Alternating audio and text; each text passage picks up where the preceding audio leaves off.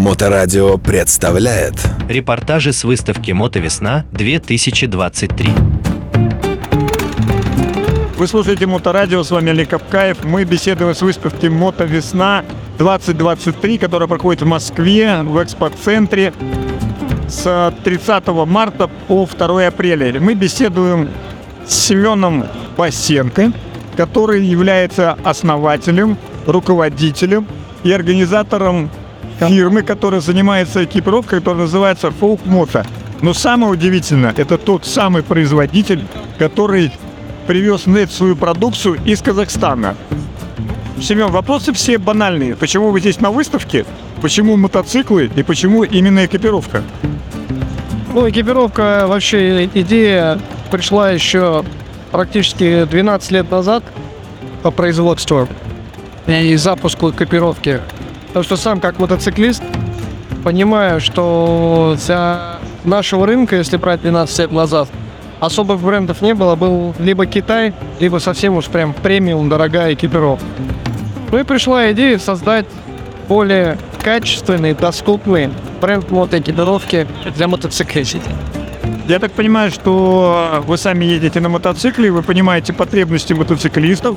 А теперь мне хотелось бы вот все-таки, я смотрю тут модельный ряд и для чиперистов, и для тех, кто ездит а, а, в путешествия, и, и перчатки, и куртки. А где материалы вы берете? Я не слышал о том, что Казахстан является ведущим производителем по материалам.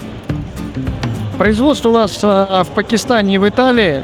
Допустим, термобелье мы там делаем в Италии, какие-то вещи тоже нам часть. Часть в Италии, часть в Пакистане. Занимаемся собственной разработкой, собственно, дизайна. Подбираем ткани, защиту. Размещаем на производстве у нас свой, своих два завода в Пакистане. Там отшиваем более-менее, там и фурнитура. Ну, развитый Пакистан, ну, чё греха таить, практически процентов 70, наверное, все мировые экипировки производятся в Пакистане. Ну, для меня это не новость, но многие будут удивлены. Все же думают, что то самое настоящее брендовое все шьется в Италии. Не все в Италии шьется. Я бы, я бы сказал, что совсем не все. Ну да. Некоторые заводы, которые в Пакистане тоже э, производят экипировку, мы как бы по соседству. Но вы едете на мотоцикле, делаете экипировку. Вот вы своей экипировкой ездите, и что вы скажете о ее эксплуатационных качествах? Но я скажу больше. Прежде чем э, запустить, допустим, какую-то коллекцию в продажу, я ее сам езжу, тестирую. Наши друзья тестируют, и как бы даю мотоциклистам тоже как бы мир у нас мотоциклетный. Большой, конечно, но кто реально катает, не так уж много. И как бы делаем выводы. После первого, как обычно, делается дизайн, это все отшивается. Потом делаются образцы, даются друзьям, одеваю сам, катаю, приезжаю, что-то дорабатываю, а потом запускаем только в продажу. То есть вы как настоящий мотоциклист все время модный в новом костюме. Ну да, вот в нескольких иногда сразу. А вот а, само мотоциклетное движение Казахстана как сейчас выглядит? Я, конечно, исключаю там а, ту звезду, которая вас сверкает на небосклоне с 2002 года, Ди- Диму Петрухина. А вот все остальное, что там за движение, а, в принципе, как а, люди относятся к мотоциклистам, как а, власти имущие относятся к мотоциклистам и каким образом мотоциклистов существует в Казахстане. Если честно, очень активно мотоциклетное движение начало развиваться последние где-то 7 лет. Я сам являюсь общественным представителем общественного, председателем общественного объединения Астана Мотоцикл Комьюнити, начиная с 13-14 года и по сей день поддерживаю практически вот сообщество, фестивали, которые открытия проводятся.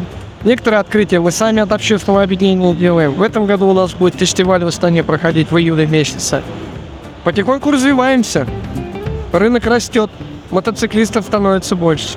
Да, особенно сейчас э, в тренде то, что многие начинают путешествовать не только по России, но и по близлежащему зарубежью, да, там, Казахстану, Таджикистан, Таджикистан. И все эти дороги ведут через вас. Даже здесь есть ребята, которые представляют эти туры, которые, я смотрю, востребованы.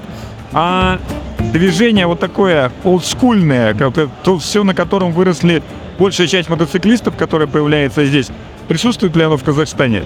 Вот немножко вопрос не понял, как? Ну, то свой, вот эти клубы МС, там суровые парни в жилетках, с татуировками, с пузом, с бородами. Но это, конечно, тоже присутствует, потихонечку это тоже развивается. Ну, я так смотрю, просто часть экипировки, кожаные куртки, вот это все, это как раз на эту аудиторию. Но я скажу так, вот если вы заметили наши кожаные как раз куртки, они более такие не прям мотоциклетные, они более универсальные, когда можно, грубо говоря, вставить защиту, ездить на мотоцикле, но можно защиту снять и носить ее в повседневной, как бы, жизни. Поэтому, как бы, задача была по коже сделать такую более универсальную куртку. Но меня в этой ситуации радует то, что в связи с сложившейся ситуацией в стране, в нашей, в России, Казахстан уже начинает приобретать э, еще чуть-чуть и центр мотоциклизма. Мотоцикл завозится через Казахстан, экипировку делают в Казахстане, разрабатывают в Казахстане. Чувствуете ли вы, что вы становитесь острием мотоциклетного движения, которое приходит в Россию? Ну, здесь, здесь сложно, как говорится, ответить на этот вопрос, потому что, ну, сейчас вот такая ситуация. Что будет завтра, непонятно. А зачем вы на выставке? Как вам эта выставка? Полезно, не полезно? Что вы здесь увидели? Что хотели бы увидеть? И как относятся к казахскому производителю здесь, в, в столице России? Ну, я скажу так, а мы уже 7 лет на российском рынке. У нас своя дилерская сеть, кстати, завтра будет как раз а, конференция для дилеров. Поэтому мы выставку делаем как бы показать новинки, потому что мы расширили ассортимент, во-первых, в запчастях. Это масла, свечи, расходные материалы, которые, в принципе, я думаю, сейчас здесь на российском рынке тоже необходимы. Ну, то есть востребованность вы видите и будете двигаться в этом направлении. Только вперед. Спасибо. Репортажи с выставки «Мотовесна 2023».